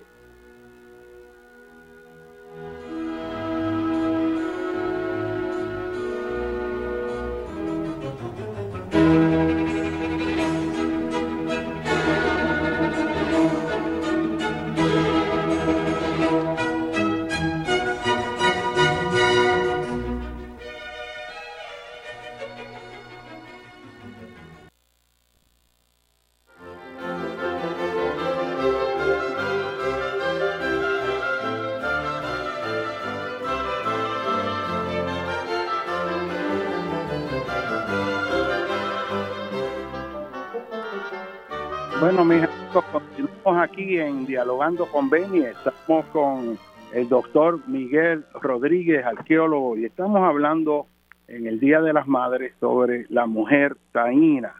Y estamos, nos quedamos eh, explicando pues la jerarquía política que podían alcanzar las mujeres en la sociedad de los taínos y estaba elaborando el doctor Rodríguez con respecto a que ocupaban posiciones de cacicazgo.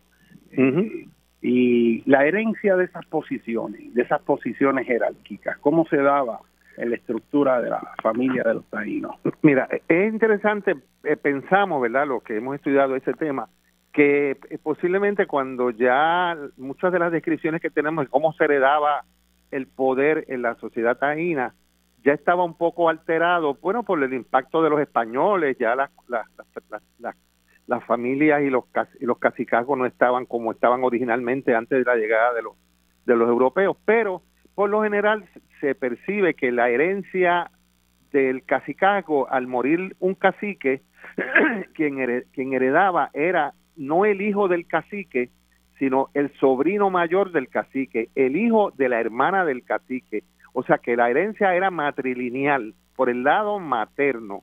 Pero, eh, ¿por qué se hacía así? Bueno, posiblemente ellos entendían, y eso lo hay en otras sociedades antiguas, en otras partes del mundo, esa herencia matrilineal que no es la herencia típica de, por ejemplo, en España, pues los reyes heredaban el hijo mayor del rey pero en el caso de nuestra, nuestros, eh, nuestros cacicazgos, era por el lado matrilineal, eh, aunque era el varón. Por ejemplo, el, sobrino mayor del cacique era el que le daba el, el, poder del cacicazgo, pero a veces no había hijo mayor, no había hijo varón, ¿verdad? La hermana no tenía hijos varones, tenía una hija y esa es la que le daba el, el cacicazgo en ese momento, eh, porque tenemos esa, esa evidencia escrita por ejemplo, la cacica María de Bagnanamay, que era la cacica de Cagua, al momento de, vivía en la hacienda real del Toas, la, llevaron con sus indios a, trabajar obligada en la hacienda real del Toa, se, se dice en los documentos que era sobrina del cacique de Cagua. No dice que era hija, ¿verdad? Sino sobrina del cacique de Cagua, la cacica María de Bagnanamay, que heredó los indios del cacique de Cagua. Los indios que pertenecían a su tío los heredó ella. Eh, es interesante, ¿verdad? A veces no entendemos un poco, eh, puede ser que en otros lugares de Sudamérica también fuera así la herencia, o que fuera en las sociedades más desarrolladas, como la sociedad azteca o maya o, inca en, en, Sudamérica, fuera el, la herencia patrilineal, ¿verdad? Por el lado de eh, paterno que se heredaba pues el hijo del cacique o el hijo el hijo del rey o el hijo de Moctezuma, pues va a ser el cacique, el, el, jefe de, los indios en, México, ¿verdad? Eh, era una sociedad más estructurada, más, más eh, se dice que a medida que las sociedades se estructuraban más, más el poder de, los varones se afianzaba, mientras las, las sociedades eran más eh, tribales, más antiguas, más a otro nivel, ¿verdad? como en el caso taíno, que eran jefaturas que llaman eh, cacicazgos, eh, todavía las mujeres eran muy importantes, porque siempre se ha visto, ¿verdad?, que, que las mujeres la, la base de la sociedad. Mire, nosotros hicimos una lista aquí, un grupo de arqueólogos, todos los trabajos que hacían las mujeres en, en las comunidades indígenas. Eran las paridoras y las criadoras de los niños. Eh, estaban a cargo de las actividades agrícolas, sembraban, cosechaban, producían la, la harina de, de, hacían el cazabe y otras, otras, otros productos más eran las tejedoras de las cestas, de las hamacas, de todos los textiles que se usaban en la aldea, las canastas, etcétera. Preparaban los alimentos, educaban a los niños y a las niñas. Eran las que les daban la, educación básica de qué tenían que hacer, cómo se hacían las cosas. Eran las curanderas y las chamanas, ya dijimos, ¿verdad? En, gran medida, especialmente lo que tenía que ver con, la, con, las hierbas y, las, y las plantas eh, que, que servían para medicina. E imponían los castigos en las aldeas, ¿verdad? Si había que castigar o hacer algún castigo a un, joven o a un niño, pues eran las mujeres las que lo hacían. Mantenían el pueblo limpio, la, las calles o la plaza central barrida, eh, eran las alfareras, toda la cerámica, toda la cerámica indígena la, hacían mujeres. Eh, en Sudamérica. ¿Ah? Eran mujeres, eran mujeres las que hacían eso. Sí, las que hacían el barro, las, las vacías de barro para cocinar, esas muy bonitas que las ponemos en los museos cuando las encontramos. Eh, de hecho, en Sudamérica eh, todavía pasa eso, las mujeres son las que hacen las vasijas que hacen en las, en las comunidades, pero cuando esas comunidades hacen barro, hacen vasijas para vender, ¿verdad? Cuando que vienen los turistas o los antropólogos y eso, pues los hombres las pueden hacer, pero las que hacen, las que utilizan ellas en las comunidades son hechas por mujeres. es, y son las que custodian las tradiciones ancestrales de la comunidad. Estoy seguro que muchos de los rezos, de las canciones, de las historias, de los areitos que se hacían, ¿verdad?, en la comunidad indígena, eran eh, las mujeres las que hacían esos cuentos, porque son todavía las mujeres son las, madres son las que hacen los cuentos, las historias, te dicen quién eran tus abuelos, tus tíos, tus bisabuelos, te hacen en los relatos a veces, ¿verdad? Mi, mamá nos, lo contaba, ¿verdad? Quiénes eran los parientes de nosotros, dónde vivían, cómo habían vivido, nos hacían las, las historias más que el, que el padre, ¿verdad? Eh, eran las madres las que nos hacían esas historias, las abuelas, y yo creo que eso es una herencia eh, ancestral que tenemos, ¿verdad?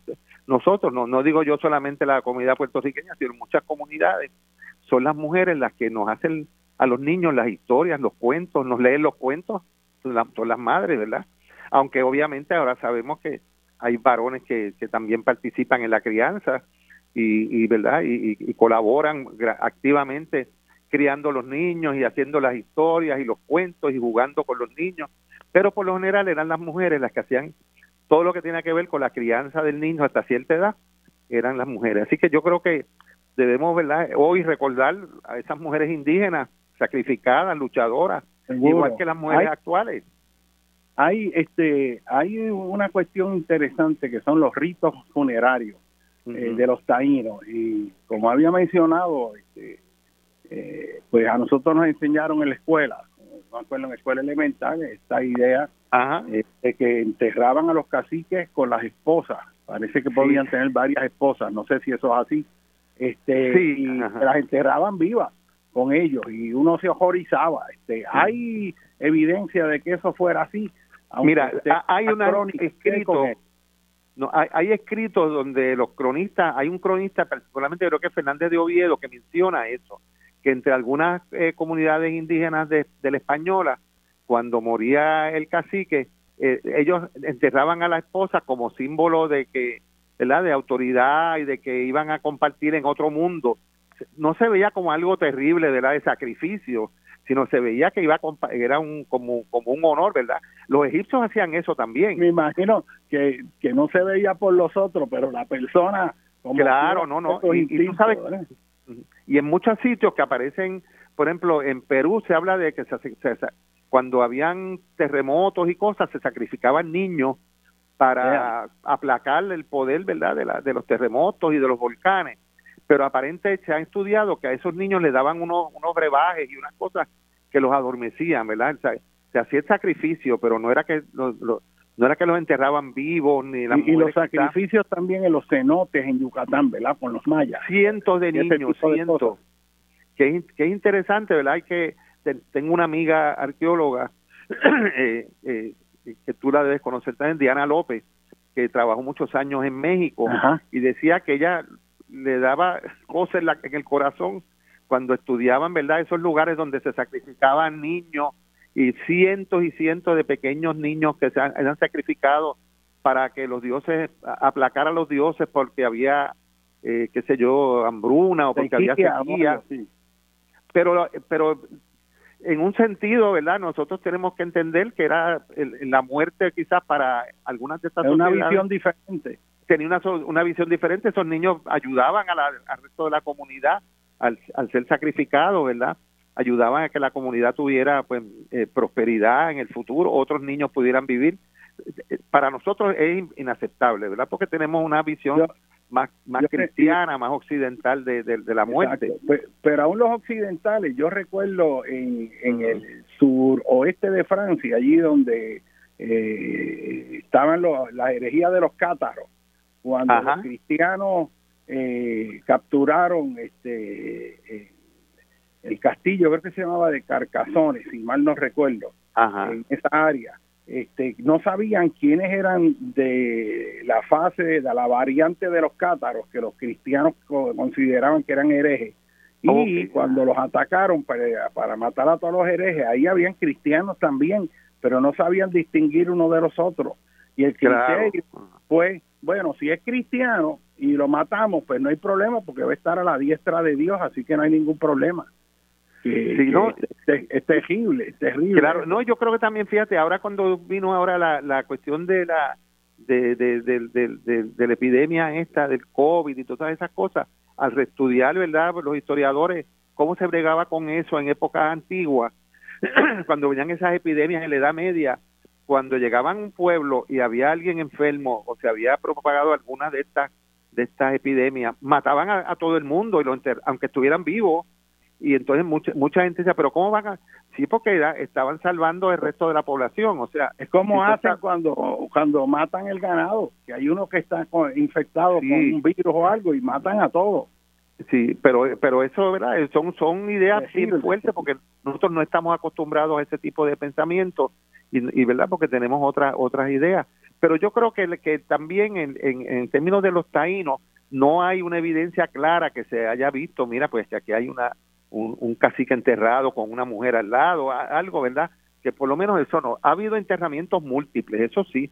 Por ejemplo, eh, eh, nosotros eh, cuando excavamos en algunos sitios, de hecho el arqueólogo Edwin Crespo, ¿verdad? Que en paz descanse, que falleció hace algunos años a, muy, una pérdida significativa, un científico de primera, estudió varias osamentas, varios enterramientos múltiples. En un caso, por ejemplo, en, en un yacimiento en Ponce, de, Maruca, encontramos dos varones, uno al lado del otro, enterrados, que se enterraron a la misma vez. Entonces la gente empezaba, pues, qué sé yo, alguna gente hasta en bromar, decía, mira, que evidencia de un, de un, una pareja de, homosexual en, el, en la prehistoria. No, no necesariamente podían haber sido hermanos, podían haber sido que murieron en la misma, en, en un mismo episodio de guerra o de alguna epidemia, un accidente, y se enterraron juntos. O sea, que, no creo que necesariamente, ¿verdad? A veces no podemos, eh, ¿cómo se llama?, interpretar eh, algunos eh, fenómenos del pasado con los criterios nuestros actuales. Y, y sí han, se han encontrado, eh, por ejemplo, tres personas en, en, un, en, un, en un cementerio en Punta Candelero, en Palmas del Mar, que estaban aparte del resto de la población y estaban con piedras encima de, de sus cuerpos ¿Y quiénes eran esas tres personas? Eh, nos asumimos que eran, quizás eran personas que no eran de esa comunidad, que murieron o que fueron capturados y que entonces al, morir los enterraron con piedras encima, a, diferencia de los demás. O sea que hay tantas alternativas que hay que todavía nos falta tanto por hay, hay, muchos casos interesantes. Este, la arqueóloga Virginia Rivera, que es una persona que a mí me, me fascina su entusiasmo y amor por el, no, no, y yo la conozco también. Y, y, y, eso es extraordinario, el caudal de conocimiento y el entusiasmo. Y ella estuvo a cargo de unas excavaciones arqueológicas en la plaza de Calle y me había indicado que, que, habían unos eh, enterramientos en esa área de, aún antes de que estuviera la iglesia este, y que encontraron este madres con el niño al lado enterrado. Exactamente, sí. Que murió y este y los enterraron juntos, ¿no? La madre y estaban las osamentas del bebé con el de la madre, que eso eh, eso debe haber sido para eh, siglo XVIII o XVII, por ahí. Sí, sí, sí. Pero, es que la mortandad y lo de lo de el paso del indio que ahí eso fue dramático aquello fue muy dramático. ¿Nos puedes hablar de ese hallazgo? Sí, un enterramiento de una mujer que murió dando a luz y, y, se veía, ¿verdad? En la osamenta ya, ¿verdad? al enterrarla a ella después que falleció, se veía los huesitos pequeños de un de un de un, de un neonato, ¿verdad? Eh, no había nacido todavía de un, pequeño eh, criatura que estaba ya saliendo, parece que murió de parto. Y eso era a nosotros no nos debe nos parece ahora raro porque casi nadie muere de parto, pero en épocas del siglo XIX e incluso a principios del siglo XX, muchas mujeres eh, morían de parto y morían los niños también. Eh, eh, eso era algo mm, mortalidad infantil inmensa y la, mortalidad era, altísima. Nosotros tenemos verdad en las familias nuestras yo me acuerdo mi abuela decía bueno pues yo parí tantos muchachos pero murieron tres o incluso mi papá decía que a él no, le, inscribieron a, él no le inscribieron hasta que pasaron dos o tres años por si acaso se moría porque nació enfermo eh, con, con algún tipo de, enfermedad raquitismo creo que era y decían bueno pues si, si no se muere pues si, se muere no le inscribimos una cosa así verdad que, que es otro otro concepto diferente al que tenemos actualmente y obviamente ese ese, ese enterramiento de paso del indio es dramático ver una mujer india eh, que murió de parto y, eh, y, el bebé no pudo nacer y, murió también. Eh, y, y, que, se quedó ahí, ¿verdad? Digo, eso tiene que haber sido fuerte para los demás, para los, parientes, ¿verdad? Las familiares de esa, de esa mujer. Pero, y a ella, para ella también el pensar que estaba muriendo, iba a morir de pariendo su, su criatura, ¿verdad? Yo creo que son, son momentos dramáticos de la historia de las mujeres, si podemos llamarlo así. Eh, nosotros hemos encontrado, por ejemplo, yo encontré la osamenta en Punta Candelero también de una mujer de avanzada edad que estaba cubierta por una vasija, como si hubiese estado metida en la vasija y la viraron boca abajo y la pusieron boca abajo. Eh, en un enterramiento que al, al, levantar la vasija nos parecía a nosotros que era como de un, de un niño, porque era tan estaba tan flexado, tan, tan en cuclilla, pero no, era una mujer de, de muchos años, posiblemente más de 70 años, que eso tiene, eso tiene que haber sido bien, bien anciana en la vida de nuestros indios, ¿verdad? Que la, la, la, la, esperanza de vida era más, más, mucho más corta, 30, 40, 50 años. Y entonces esa mujer estaba enterrada en una forma muy particular. Eh, tiene que haber sido, todo el mundo decía, tiene que haber sido una mujer importante en la, en la comunidad porque vivió muchos años. Tiene que haber sido, pues, por ejemplo, quizás una chamana, una, ¿verdad? Una, eh, sabía de, de, de, medicina, conocía las historias de la comunidad. la gente tiene que haberle tenido un gran respeto y al morir, pues la, colocaron como si fuera en una vasija, como si fuera en una urna, ¿verdad? Que era una vasija de barro y ahí la colocaron boca abajo y le pusieron la vasija encima para cubrirla, ¿verdad? Para que no le pasara nada.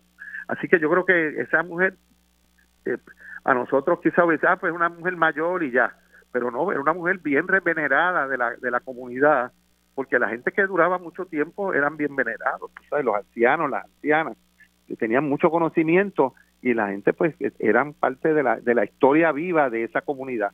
Así que esa señora, ¿verdad?, que encontramos para nosotros fue importante. Yo estoy tratando de hacer, que lo empecé a hacer con, en, vida que estaba eh, el doctor Edwin Crespo, ¿verdad?, que me estaba ayudando en eso, de reconstruir algunas de esas historias de esas mujeres y de esos hombres también que hemos encontrado las osamentas, pero que no tienen historia, ¿verdad? Solamente tenemos la información de los huesos. Bueno, pues estos huesos pertenecen a una persona de sexo femenino, de tal edad, pero darle un poquito más de, de, de, de, carne, ¿verdad? A esos huesos, de darle un rostro, de darle eh, alguna historia que, podamos entender mejor cómo eran las vidas de esas personas no solamente decir, bueno, pues ya murió y tal cosa, sino darle como una especie, yo digo, yo le llamo arqueología de la gente, ¿verdad? Que, que, que, nos, que nos, nos permita alguna biografía, eh, algunas notas biográficas de estas personas. Pero nada, eso es cosas que tenemos que hacer y tenemos que ir trabajando en la arqueología que, que está realmente en una, en una etapa muy buena de, de su desarrollo, porque primero que hay muchos arqueólogos y arqueólogas especialmente trabajando, y segundo que hay mucha tecnología nueva que nos permite a nosotros ir mucho más allá de lo que estudiábamos antes para estudiar estos fenómenos arqueológicos y antropológicos. Estudio de suelo, estudio de la fauna y flora, estudio de plantas antiguas, ahí tenemos al doctor Jaime Pagán, de las rocas eh, antiguas, el doctor Renier Rodríguez, que es especialista en el, en el uso de rocas para como herramienta, eh, Eduardo Questel, geomorfólogo también, que nos ha ayudado a nosotros en muchas cosas también. Así que ya sabes si te reclutamos a ti también para que nos ayude en algunas de estas interpretaciones del medio ambiente yo Veo, yo veo con, con mucha alegría una generación nueva de jóvenes puertorriqueños sí. que están desarrollando especializaciones en múltiples áreas. Este, cuando yo estudié geomorfología, uno de los motivadores míos era que tenía que estudiar algo para ayudar a este país. Y yo iba a ser abogado, porque esa era como la tendencia general, ¿verdad? Seguir esas líneas. Pero de momento yo dije, aquí hay muchos abogados ya y son buenos también, este, pero lo que no hay es gente que conozca la tierra. Yo como estudiante allá en los 70 veía la mayor parte de las publicaciones que eran geólogos muy buenos, excelentes americanos, pero había un déficit grande de gente puertorriqueña, las había. Eh, recuerdo al doctor Francisco Cadilla, sí, tremendo. y dando lucha, que es una persona de unos conocimientos excelentes, que, que fue mi maestro y me abrió, ¿no? Este, la capacidad para comprender la tierra que piso. Y eso pues me transformó a mí la vida, además de que... Te, ¿no? ¿Te acuerdas? Eh, la profesora Caliñane que era ah, eh, María. Teresa Galiñales, que era de geografía cultural. de geografía, yo, muchacho, que yo- es fascinante aquella que yo con ella. el doctor Faruk El Gamal, había toda Sí. una serie de profesionales doctos muy inspiradores con sus Sí. estudiantes y ahora hay una camada nueva Nueva, de sí. en el área de geología, en tectónica, en petrología, en mediciones de edades radiométricas, este, estudiantes míos de ciencias ambientales, yo los veo ahora trabajando con Naciones Unidas, allá en Asia. Central, bregando con humedales y, y en todos los países del mundo. Y la verdad que, que uno se enorgullece de ver ¿verdad? el fruto de cómo eso sigue expandiendo y eso es fundamental para fortalecer nuestro Lo necesitamos país, aquí. Este, de que alguna pero, manera pues, muchos han tenido que irse Sí, a estudiar y pero- trabajar fuera. Y Eh, necesitamos pero, esos pero- jóvenes pero aquí. también eh, el, el, el, el país a veces no tiene todavía el espacio para aceptarlo. No. Yo soy de los que pienso que. Puerto Rico es donde estén los puertorriqueños. Claro, eh, sí, sí. sí. Está el éxito de un puertorriqueño afuera es también el éxito de Puerto Rico y que tenga la Así oportunidad en terreno fértil de crecer. Eso le sirve al país porque no se desconectan y cuando el país los necesite, eh, la mayor parte de ellos van a estar ahí como lo hicieron cuando el huracán María. A mí Sí, se sí, me sí. aguaban los ojos ver el amor que venía de los puertorriqueños migrantes que vivían en Estados Unidos en todos los lugares del mundo, tratando de ayudar a su tierra, a su patria, sin ocultarla, diciendo que eran puertorriqueños, no ocultando su nacionalidad, su, su, su, su corazón. Ahí estaban presentes para ayudar este Así país es. con amor. Y esa Tenemos- fuerza de- de- del corazón puertorriqueño No, nuestra- hoy en día. eh, Nuestra diáspora es, como tú dices, yo conozco gente que están trabajando en Alemania, en Rusia, en España. Mi hija vive en España hace 15 años y ha sido exitosa ya en su trabajo.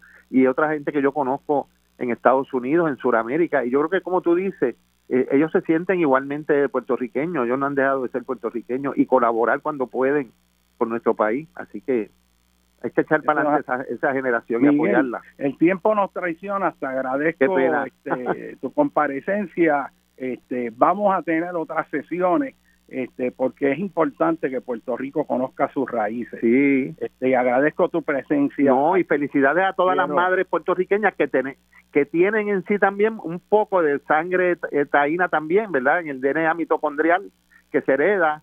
La- las mujeres y los hombres puertorriqueños tenemos algo indígena, así que tenemos la herencia indígena también eh, de, las de las madres indígenas en todos nosotros también, en nuestro DNA. el diente de pala, eso es así. Ah, también, también, exactamente.